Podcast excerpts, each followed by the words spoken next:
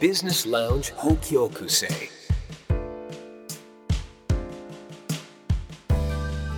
ここは札幌駅北口にあるバービジネスラウンジ北極星明かりを灯す金曜の夜今日はどんな出会いがあるでしょうそろそろあのお客様がやってくる頃ですというような形でですね辻さんはい普段は、はい。このビジネスラウンジ北極星という番組お届けしているわけなんですけれども、はい。私はまあ普段この札幌駅北口にあるバービジネスラウンジ北極星のバーテンダー役渡辺優香として、はい。で辻さんは実際に北海道には月1回月1回ぐらい来てますね。12回ですよね、うん。出張で実際にいらしてくださっていて、はい。ノースウェーブのスタジオにはい。こう来て。はいお話をさせていただいているわけなんですけれども。そうですね。今日実はうん。素人が臭い芝居してね。いやとんでもない。もう勉強になることばっかり。今恥ずかしいわっていうのが本音なんだけど。なんでですか？いやその演技。演技？あのバーに実はですねあの、うんお酒ないんですよねここね。前回は出てきましたけど、ね、あそうそうそうそう。本当に飲んでるかというと飲んでないことの方が、ね。はい。でも楽しい時間を過ごさせてもらっうんいてやこちらこそなんかそのゲストさんがいつもだといらしていただいてただん。ゲストさんもお客さんという体なので、はい。あのフルネームで自分で名前を言っていただきはい。演技していただいて、最初はねなんかちょっとあれですよね、面白いよね、うん、みんなでどうするどうするっていうのが毎回の流れだったりしますけれども。よく聞いてるとなんかこう、うちょいちょいバーじゃなくなってるところも失敗してるところがあります。なかったりもすはいし、ということ でで魅力的な方がたくさん来ていただきました。そうですね。なんかここまでどうですか？あちょうど半年ですね。番組ね。が2022年の、えっと、11月うん、にスタートして、うん。半年いろんな社長の方。だから社長って一口で言ってもまあ人だから違うのは当たり前ですけどこんなに違うものかっていうぐらい考え方だったりとか。どうですか社長。これだけ社長に会って。一言で言うと慣れないんだなってあ私は。自分が？う んもうひしひしと思いますそれは。いやでも社長みんなそうだと思うんだけど。はい。あの意外とそれしかできない人が多いよね。それはねあの経営者としてっていうことだけではなくて、はい。やっぱりその例えば自分がやってる仕事が大好きっていう人がたくさんいたりするので、まあ共通点ですよね。自分がやってるサービスとかうん。商品をやっぱり好きだからはい。やってるっていう方が多いというふうに考えると、うん。それを自分の思い通りにやっていきたいっていう思いはやっぱみんな強く持ってるんじゃないですかね。あーなんか思いが強い部分っていうのはすごい共通点としてうん。あるかなと思いますよね。うんあとこうなんか子供の頃広くこう勉強が好きだったっていう人は少なめだなと思いました。意外意外です意外です。みんな頭いい人だと思ってる、みんな頭いいいや頭はいい人でしょう皆さん。まあ、回転っていう意味ではそうでしょうねああ頭の良さもいろいろありますもんうね。ん。やっぱり挑戦していくっていうのに一生懸命頭を使うんでしょうね、そうですよね、うん。でもこう一個やりたいって思ったものの突き詰め方とか、うん。そこも共通してすっごい力強いうん。パワーがすごいなと思いますね。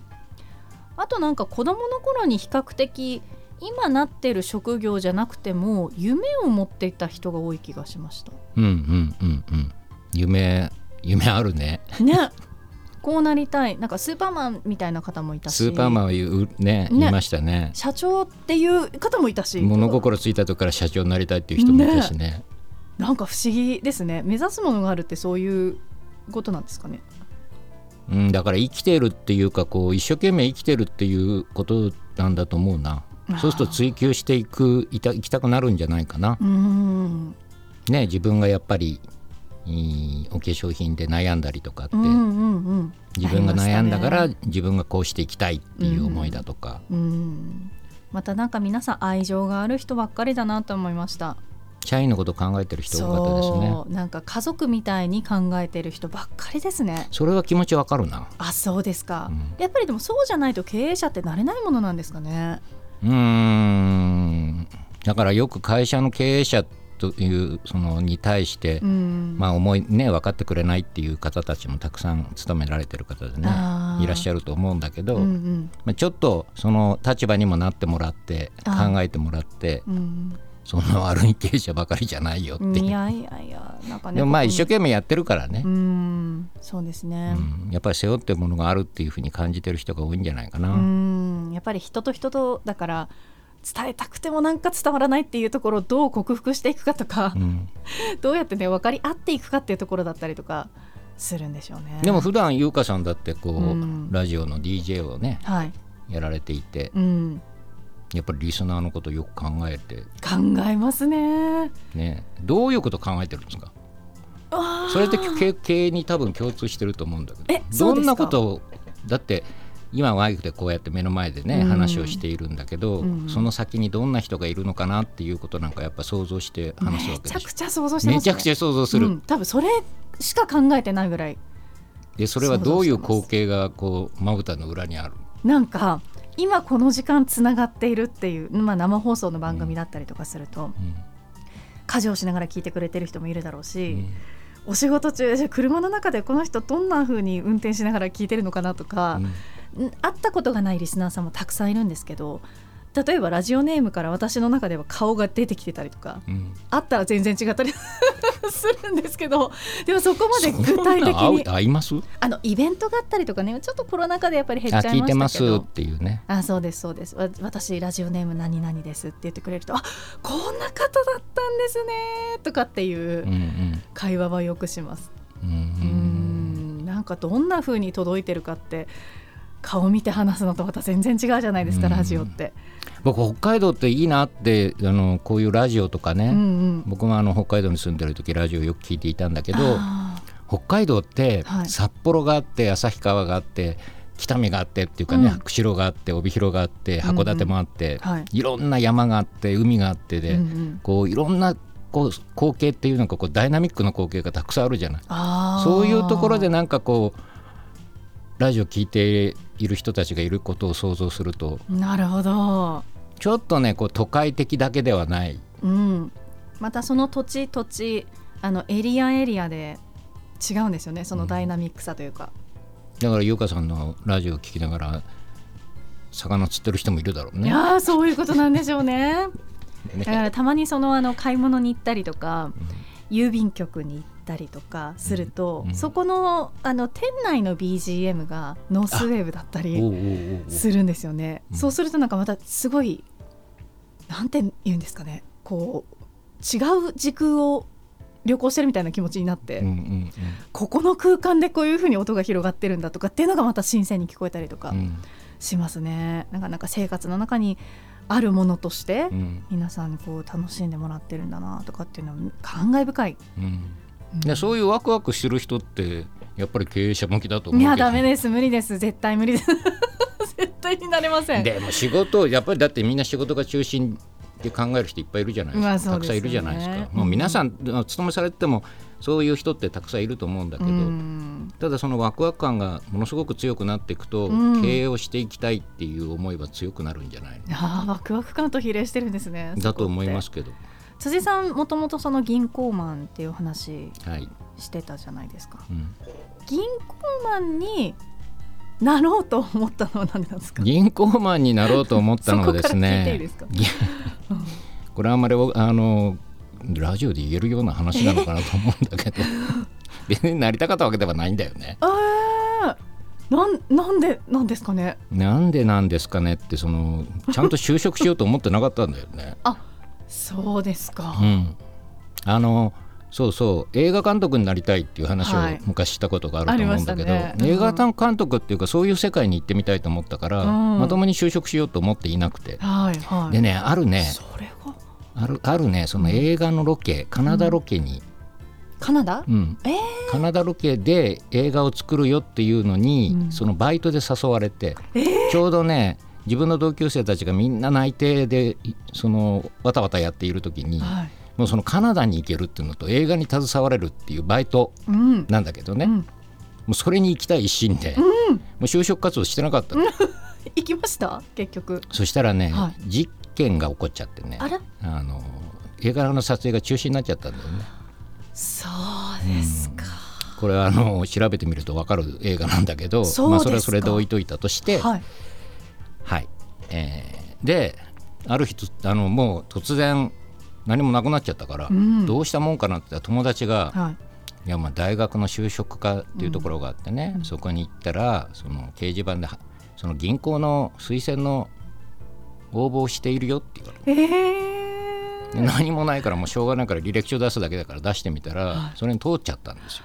そうこれ昔の銀行の関係者が聞いたら本当ごめんなさいなんだけどいやでもそこはご縁があってっていうことだから。だから初めての初めての、うん。えー面接がその銀行まあ当時のね北海道拓殖銀行えじゃあもしかしてその履歴書も初めての履歴書は？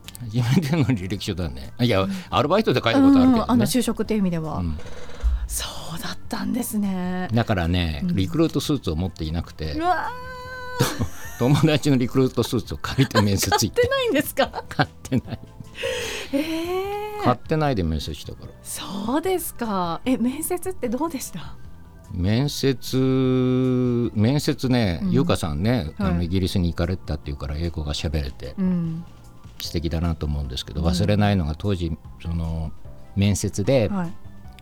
えー英会話の方どうですか?」って聞かれて。ああやっぱり必要で聞かれたんですよ。はい。でちょっとずるいかもしれないんだけどおその相手の面接官の顔を見ながら、この人英会話できますかって僕に問いかけてるけど絶対この人できないだろうなと思っては全然大丈夫ですって言ったのね。ああ。あ全然できないんだよ。できないとは言ってないですもんね。全然大丈夫って言っただけで喋れないけど大丈夫ですっていう意味かもしれない。大丈夫ですって 頭いいそれをはよく覚えてる。頭いいって言えば同級生にね、うん。そのあ後輩か、うんえー就職の時に、うんはい。そのその彼が「いや僕も銀行に入りたいんです」うん。よし。お前の年表を作ろう」って言って。あでそのこれ詐称になっちゃうのかな。え？その年表を作って、あはい。すごくできる人の年表にしてこれを面接で話をしようなんていうことをアドバイスして受かったやついたね、えでも事実なんですよねその年表、うん、ちょっと違うかもしれない。いやあのああえて言わせていただくと大出た大学とかはそうですよ、えそうですよね、はい。うんでもそれをよく見せるためのそのテクニックはテクニックですから。そうそうそうそう、う。ん詐称ではない。へえそうだったんですね。じゃあカナダに行ってたらもしかしたら銀行時代はなかったかもしれないですね。ああ全然ないと思いますね。ねえ。いやだからそういうご縁ってやっぱりつながってるんだなってすごい思いますね。ただねその時に、あのー忘れもしないんですけどはい。銀行に入る前に、うん。その次の年に、うん。まあ、これ平成2年だったから平成3年なんだけど、はいあのーコマーシャルが解禁になるって銀行が言われて。銀行ってコマーシャルしちゃいけなかったの。テレビコマーシャルとかね。そうなの？そういう時代があったの。知らなかったです。規制でね。えななんでダメだったんですか？なんでダメってその要は昔護衛船団方式っていう考え方があって、うん。その銀行っていうのはやっぱり公共性とか社会性が強いので、はあ。まあ、潰れてしまうというのはいけないことで、うん。そんなにその、えー過激な競争をしてはいけませんよっていう。そうか。だからその締めを打ってあのう売り出すっていうことではないですよね、うん。っていう認識。金融自由化になったから今はもう自由に、うんうんうん。あのなっているんだけども、うんうんうんあの昔の考え方っていうのはそういうことではないよね、はあ、やっぱみんなの生活を守る根本的なものだったりするから、うん。そういう競争。だからお医者さんなんかも昔ダメだったよね。あそうですか、うん。自分が行ってるお医者さんが急に潰れちゃったら嫌だもんねっていう。そういう理屈だね。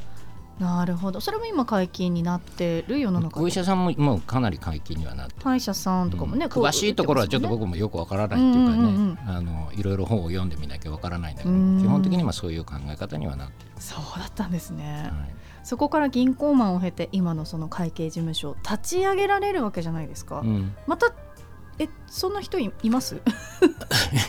いいるとはまあ税理士さんっていう資格を取ってねやる人なんか、僕はどちらかというと財務のコンサルティングをやっているので、はい。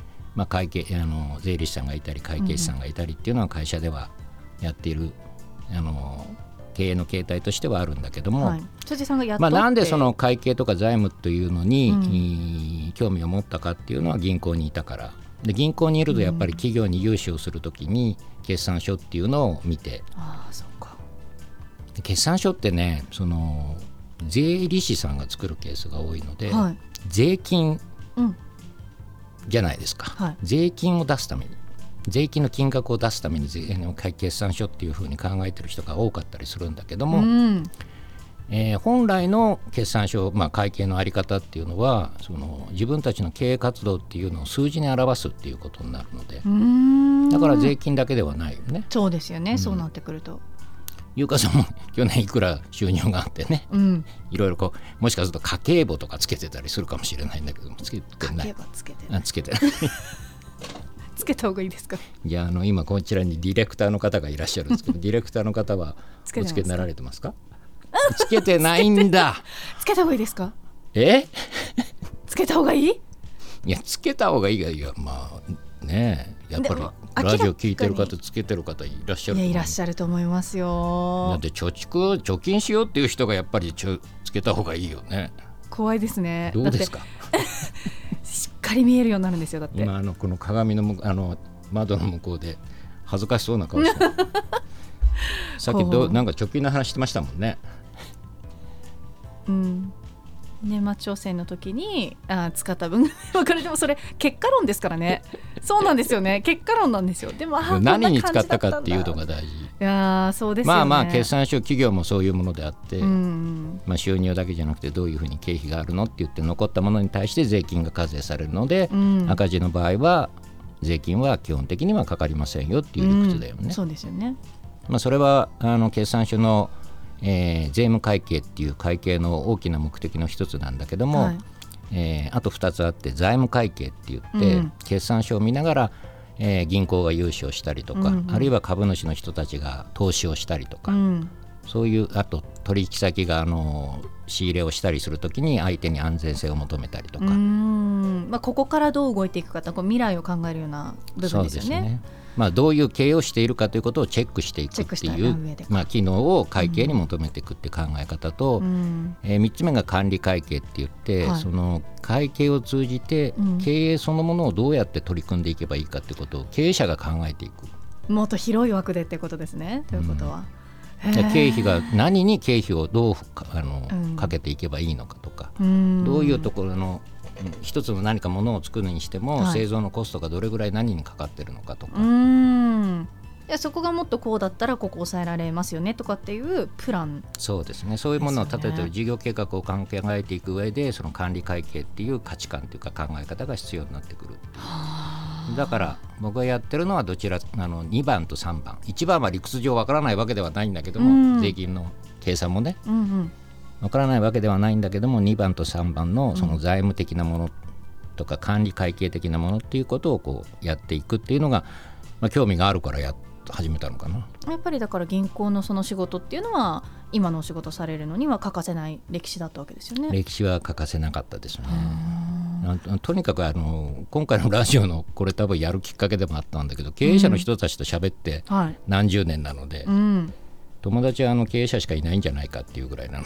あ、じあのご自身の自分のね銀行銀友達そうねしあの話す人はもういつも経営者の人と喋ってる。あじゃないかな。銀行の時からずっとそうだもんね。ー。そうか。ということはそういう話の中でいろんなあの有益な情報だったりとか広くこれ聞いてもらったら面白いんじゃないかなっていうところからこう今のビジネスラウンジ北極星ですか？そうですね、ああそれはでも本当にそうですよね。う。ん、あのそうそのが伝わるかどうかわからないんだけど、はい。こう経営まあ、僕もそうだけどその会社を経営をしようっていうふうに決める時はな,、なんかこうよくわからないようなハードルを感じたようなこともあったりしたんだけど、うん。辻さんでも。でもまあどっぷりそのその世界にいると、まうん。あ、いろんな経営者の人たちだっていろんな話をすると、うん、まあ言ってしまえばみんな普通だし、そうなんですよね。それがまた不思議なところで、ね純朴。そうそれはね一番伝えたいなと思う。なんか本当にあ同じ人間なんだなと感じさせていただけるというか、うん。ねえなんか特別すごくやっぱり長けてるところがあるからこそもちろん経営者のその素晴らしい功績とかがあるんだろうけどなんでしょうねこの普通で安心させてもらえるってや皆さん持ってる。りたいんだよね。やりたいってもうその自分がやりたいのみたいなうさ、ーん。そこを突き通してるって感じなんですそねれやったら人の言ってること聞いてられなくなるじゃない だから自分でやるんですそう。へえ。自分でやるっていう人が多かったりするっていうのはやっぱり一番伝えたいからこうワクワクしてもらったらいいなと思うんだよね。あーいいですね。ワクワクして仕事をしたいもんなやっぱでり大体経営者の人はワクワクしてる人が多いは多いよね。そうですね。話聞いててそうですね、辻さんもそうですもんね。やっぱり。まあそうだね。うん。今までなんか失敗したことってありますか？失敗したことだらけですよ。失敗したことだらけですか、あそうですか。失敗したけど、うん。悩むけどく、うん、苦労したことがないっていう表現の方がいいのかな。え？周りの人たちのはその苦労ばかりしてるようなことを言われるんだけどはい苦労したよねみたいうな、ん。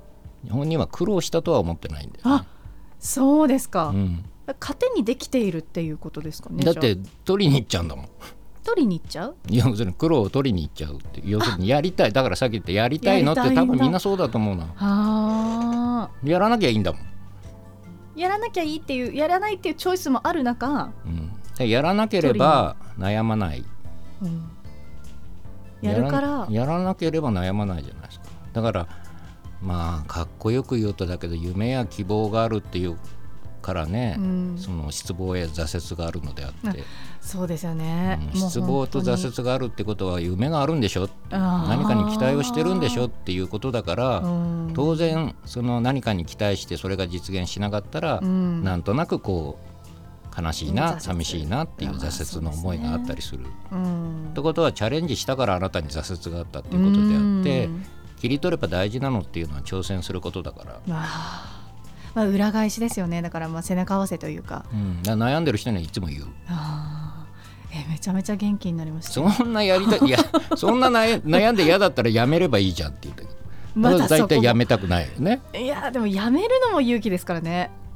うん、だけどだから悩む悩むのはそういう理屈だよっていうふうに思うとうん。自分は、まあ、苦労した時に嫌だなっていうふうにはやっぱり思わないわけだよ。それしかないからね、いや強いですね。でもそれってうん、それはそれしこれしかやることできないからどんなにけなされても何でもお金がなくてもこれしかやらないんじゃないかな。いやーすごい。すごい。そこの覚悟はすごいいや覚悟っていうかそうかそうですね。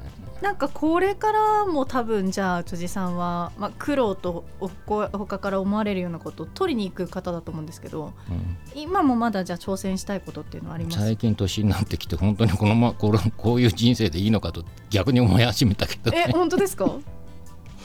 もっと？やっぱりですね、なかなかこう50代も後半になってくると、はいね、いろいろ体を壊す方もたくさんいらっしゃるわけですよ周りでね。この間健康診断行ってあの、ええ。ほとんど全部 A だったんだけど、じゃあ全然心配ないうんなんか逆にね大丈夫かな。健康すぎて、周りの人たちみんなうん。いろいろね、うん。こうどこを壊したうん、何をあの体調が悪いとかっていうでもそれもなんか全部仕事のやりがいとかモチベーションからつながっている健康っていう感じが辻さんの場合は私するんですけど、そうですね、うん、じゃあ大丈夫です。うん。じゃあきっと大丈夫です。意外とですね、うん。こう心配されるわけですよ、うん。体調とかね、うん。まあ忙しいだろうしそんとかなにそんなにね仕事ばかりじゃなくて、うん。しっかり休んでとかね、うん。健康食品をこうちゃんと食べてみたいな取ってみたいなね。でも楽しい。あのワクワクするって皮肉なんだけどあの心配してくれてる人が体壊してるから、あー。だから私も心配性な方ですけど心配性っていうのもまた考え物だったりするんでしょうね。まあでもあの、うん。この場を借りてあのありがとうございますとみなみんなに伝えたい、すね、いやいや私も本当皆さんありがとうございます。あのーまあ一般的にはい。生活の中でやっぱりお金って絶対に欠かせないものじゃないですか。はい。そういった意味で捉えるとすごく密接なのにわからないことがたくさんあるんだなっていうのをはい。この番組を通して思ったりしていくつかいいですか？はい。私のそのわかる疑範囲で。問をわかる範囲で。はい。ぶつけさせていただきます。まずお金をね稼ぐってどうやったらいいですか？なんか経営者の方に聞くと。質問雑じゃない？あのねお金稼ぐってそんなに難しくないよっていう方いましたね。そう結構いらっしゃるあ思って。の時僕は難しいって言った記憶がある辻さんは難しいって言いました。うん。でもかといって難しいって悩んでるわけではないじゃないですか。やっぱりその賢く稼ぐっていうことの術を持ってる方ばっかりじゃないですか辻さんも含めて。これってなんか考え方の違いなんですか？それと意外とでもお金じゃないっていう人も多いよね、お金じゃない。うん、すだからあの好きなことをやっているんだよっていう。あー。それが結果お金になってるってことですか？まあ、まあ稼ぐっていうのもそのどれぐらいの尺度でね、うん。あの考えるかによるんだけど例えば 100, 万100円をでもう十分っていう人もいればうん。1億円あったって足りないっていう人もいるっていうふうに考えると、うん。まあ、じゃあ稼ぐってどういういくら稼げばいいのっていううん。ことだったりする、うん。まあ、例えば僕はあの全く思わないんだけどカリブの海に何？あの船プライベートの船を浮かべてね。あそこであのふんぞり返って寝ていきたいという夢はないので。ーあそうですか。例えばね。あでもね昔あのもうだいぶ昔はい。30年40年もう働いてるわけだから、はい。まあ、30年35年ぐらいかな。うん。あの昔の経営者の人と今の経営者の違いっていうのがねあったりする自分の中であるんだけど昔の経営者の方が、うんえーすごくこう立派な方であったとしても、うん。じゃあなんで経営者になったのかってこう当時も聞いてたりするはい。ことがあったんだね、銀行員の時に。そうするとね別荘が欲しいとかあ。外車に乗りたいとか、まあ、昔はねそんなに外車ってやっぱり乗ることができなかったので、うん。そのために働いているんだっていう人がすごく多かったんだけど。でもなんか印象として確かにそうかも。で時は巡って最近一番多いのって、はその、えーなんだろうやりがいとか、い、ね。そう。貢献とか。ね思うと違いますね。そう。あの物理的ではない。物理的ではない。確かうん。にその欲しいものがあるっていうことではないっていうお話ばっかりですね。ここまで。そう欲しいものがありますかって言ったらその、うん。ね。うん、愛とかさ時間とか。その時間。余 余裕とかね。そういうこう答えの方が多かったりするよね。そうですね。最近そういう別荘が欲しいとかさ。ななんでですかね。大きな家に住みたいとかさ、ね。それはでもじゃあ手に入れた場合どうするんですかね。手に入れても最近の人は賢いからこう投資に回したりとかね。またあの転売して利益を得たりとかね。そういうことを考えながらこう不動産を買ったりするっていうふうに思うんだけど、まあ、昔昔っていうか前こう古くの人に聞いた時の方がすごくこう分かりやすい欲求があったりして、うん。それに向かってこう一生懸命頑張ってる人が多かったなっていう記憶があるな。辻さんはどうでした？その経営始めた時の最初の夢って物理的でした？物理的いやどこかな？物理的っていうほどでもなかったの。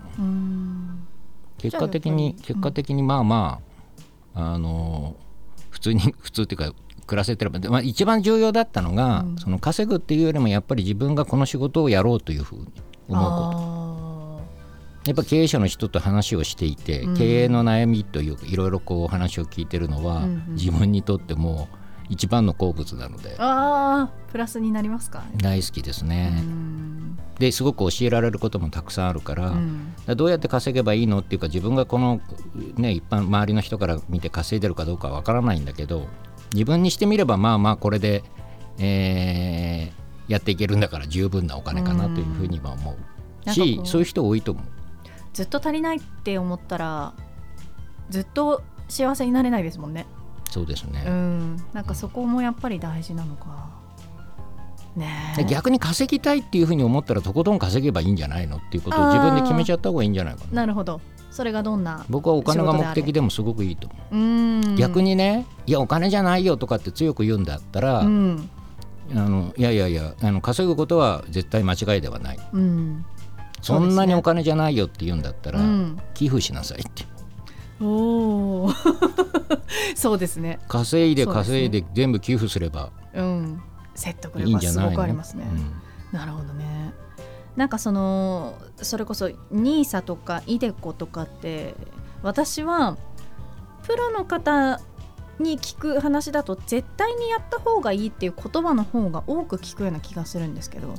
それこそその、まあ、積み立てっていう言葉ですよね。うん。なんかリスクってないんですか、リスクっていうのがその全くゼロではないですね。あそうなんですね、うん、そもそもっていうか選ぶことができる、あ選ぶことができる。まあちなみに僕は専門的であの専門家ではないけどね、うんうんうんうん。でもやった方がいいです？やった方がいいと思います、そうなんですね、うん、やるべきだと思います、あそうですかやっぱり、はい、それはやっぱり得をするというか利益が生み出されやすいからですか？うーん将来、まあ、これは会計事務所をで、えーたくさんの方々の財布の中身を見てるようなもんじゃない？うん。知ってるわけですよ、はうん、いろんなあ。は有名な方もいるし、あうん。もう懐具合が私は分かるわけですよ。そうですよね。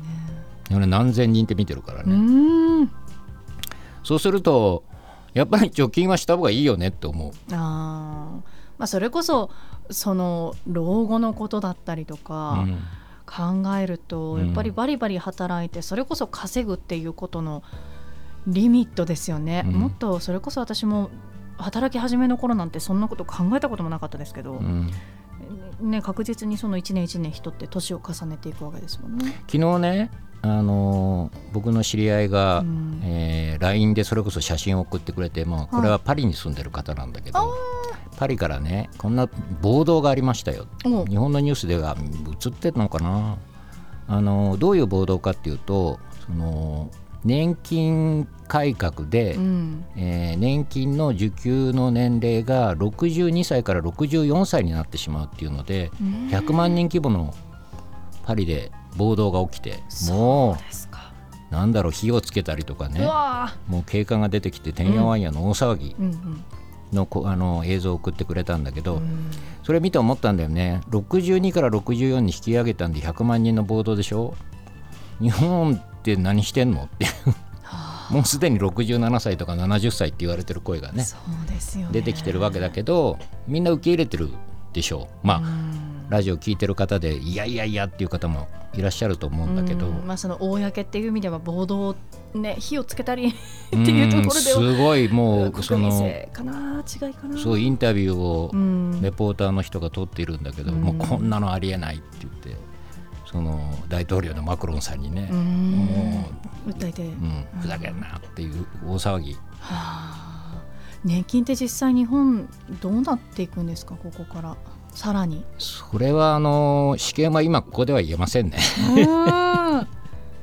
ていうかいや別に悪い話じゃないし、うん。僕は年金もきちっともちろん払っているので、うん。あのそれに対して何かこう否定的っていうことは全くないはないんだけども、うん。ただどういうあの政治家の方々がどういうふうに考えてくれるのかあるいは行政関係のね、うん。あの公務員の方々がどういうふうに考えているのかっていうのに託すしかないので。そうだからもしラジオを聞いていただいていれば、うん。お願いだから頑張ってとしか言いよううがない。だって私今34ですよ。30年後？うん。まあだって政治のその世界だったりとかい今その政治に携わってる一言多分変わってる世の中がやってくるわけですもんね。うん。うんそれは社会システムとしてとても難しい。高齢化社会っていうあの話になって一人一票っていう話になってくると、やっぱり高齢者寄りの政治を行った方が一票が入ってくるわけであって、そうですね。まあ18歳にね、うんあの引き下げにはなったんだけども、うん、選挙権でも圧倒的にやっぱり高齢化社会っていうふうに考えると、どういうふうに正常に取り組んでるかっていうのもすごく難しい問題だったりする。その社会システムの歪みっていうのは今すごく出てるは出てるでしょうね。うん。またそう考えるとやっぱり、うん。さっきイデコ NISA の話になったんだけども、、はいろいろなことでこう自分たちで防衛していくっていう考え方はやっぱり大事だとは思う。うん。賢くねその個人レベルでもやっぱり考えていって自分の将来なわけですからね、うんこのまたイデコ兄さんに戻るとすっごい基本的なこといいですか、イデコとニーサってどう違うんですか？ま あ僕も詳しいわけじゃない。まああのイデコっていうのは、うん。えー寄付金っていう扱いになるっていうふうに確かなってるんじゃないかな。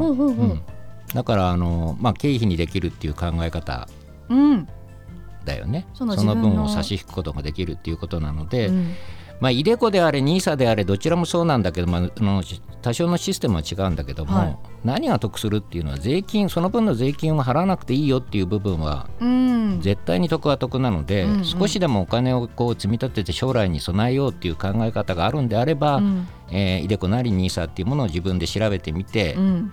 面倒くさければうん。誰かその知ってる人をとっ捕まえて、あのやっぱり加加入された方があの取り組んだ方がいいとは思う。うん。まあ絶対にいいとは思います。ツールとしてうんうまく使うっていうのはやっぱりいいことなんですね。うん。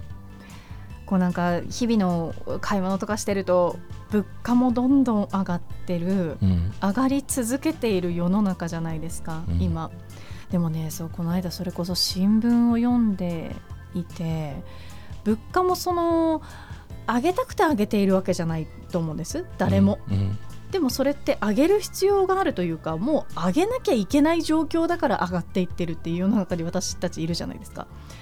でそのやっぱり対価その時の対価が上がっているっていうだけでやっぱり対価は対価なわけですよね。うん。でこうなっていくと精一杯やっぱり払っていてもどんどん上がっていったらどうしようっていう恐怖と、うん。でも払われる側というかお金が入る側もでもこれでギリギリなんです。もう限界なんですっていうのも、なんかせめぎ合いみたいな感じがしてて、うん。これってでもそうじゃなければ持続可能な世の中にはなっていかないわけでうん。折り合いってどっかでつくものなんですかね。このままこう上がっていくのかな。まあ上がるか上がらないかっていうことに関してっていうのうん。は基本的に上がっていくのかもしれないなというふうに思いやっぱります。そうなんですね、うん。それはあの貨幣価値っていうものもかんあの含めた上で、まあ上がるんだろうと思うんだけども、うん。上がるっていうイメージをこうどういうところで一番分かりやすくこう持ってもらったらいいなっていうとね例えばもうすぐこう G7 とかって言ってはい。あのね、えー主要国の会議があったりするけども、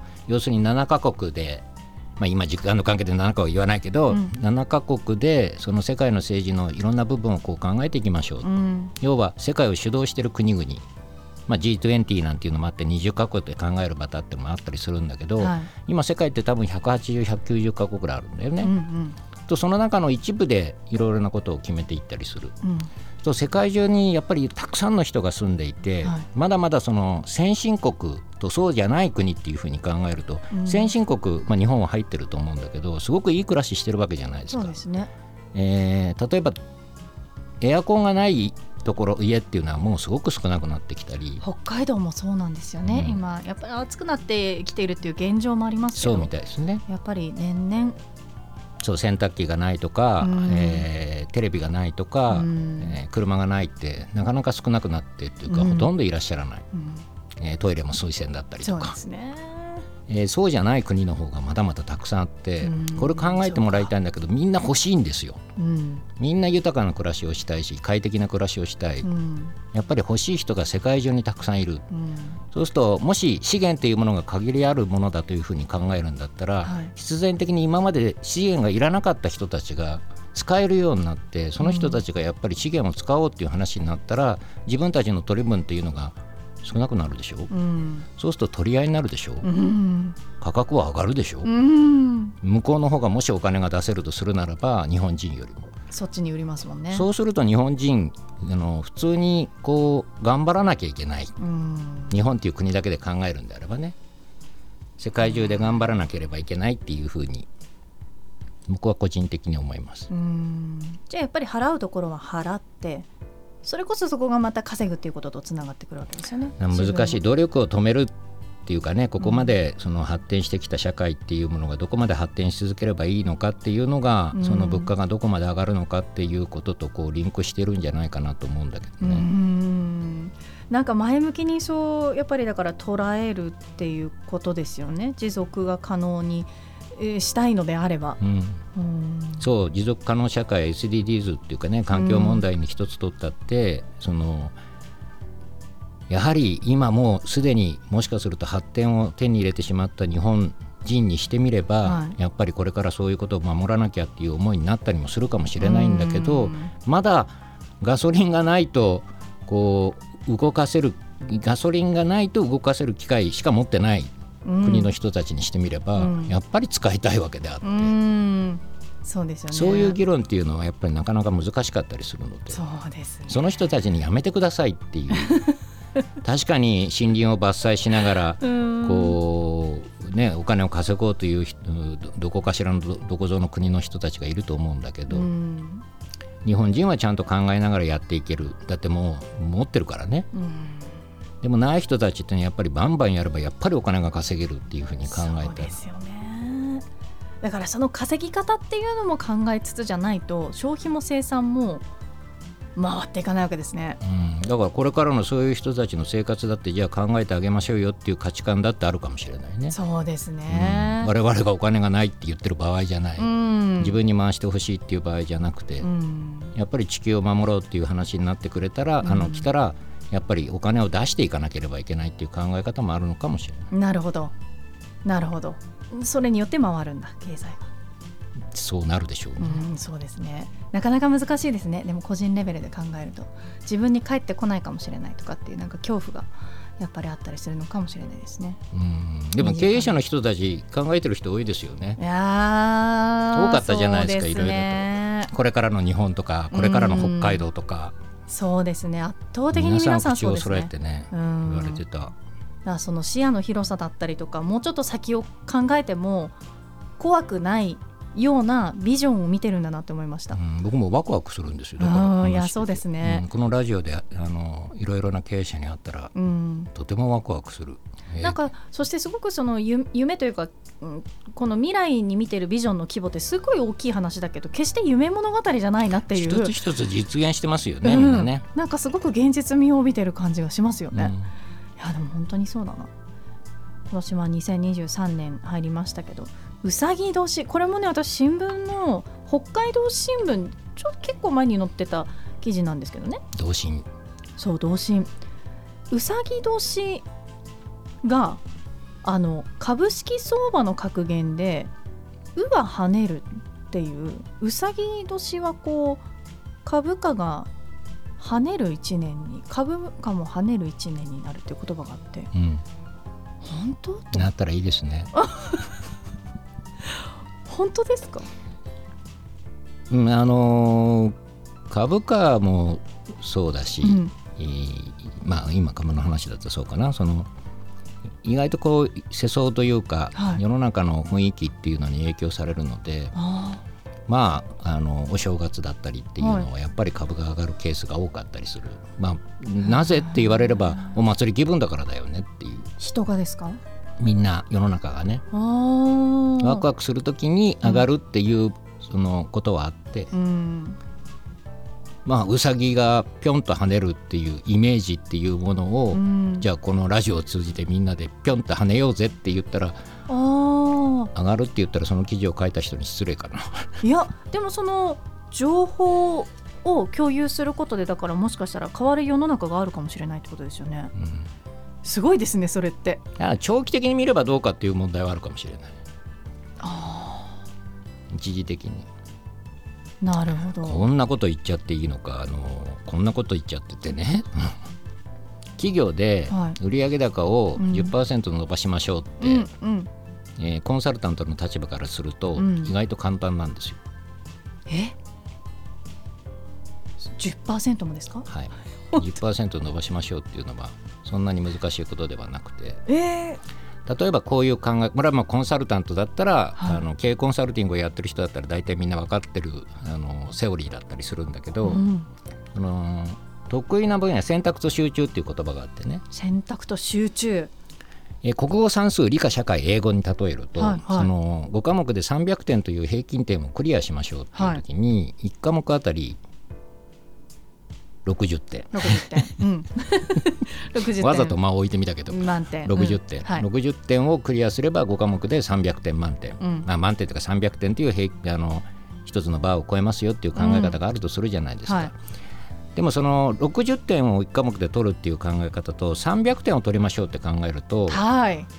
ね、うん。その数学の部分で90点取ったら、うん。国語の部分は30点でいいよっていう考え方があったりして、うん。そうするとその子どもの例えば一時的に学力を伸ばしましょうっていう、うん。その考え方でいけば得意な分野っていうのに集中的にやって、うん。まあ嫌いじゃないケースが多いわけだから、うん。そこにはやっぱり取り組める。うんで企業もそういうものであって、うん。自分その企業にとっての得意な分野はどこなのっていうところに集中的にやると、まあ10%ぐらいは上がっていくっていう。はあ。イメージは取れますよね。取れますね取れますね。うん得意なことを生かすっていう考え方があるんだけど、まあそれが長期的になるかどうかは別にして、うん。さっきの株価にもあの連動した考え方になるんだけど、うん。一時的であれ10%上がっていくと、うん。やっぱり経営者のモチベーションも変わってくるしね。会社全体のね社員のモチベーションも変わってくうるので、ん。勢いをつけるっていう意味ではいいんじゃないかな。うん。ありえるのかもしれないですね。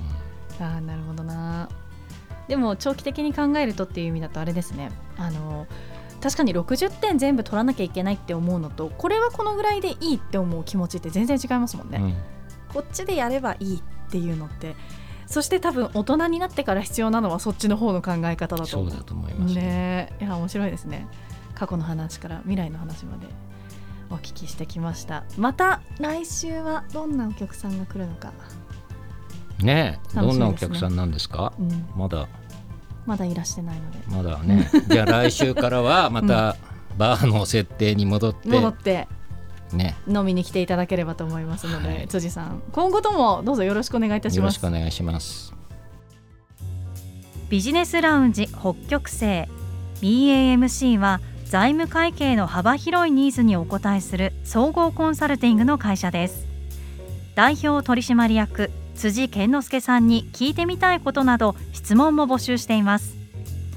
メールアドレスは bamc アットマーク fmnorth.co.jp bamc アットマーク fmnorth.co.jp まで。お相手はバーテンダー渡辺優香でした。月がやけに眩しい夜。行きつけのバーで飲む一杯。いくつもの夜を重ねて人は前へ進む。必要なのは勇気と決断。それを支えるチームメイト。東京札幌名古屋台湾。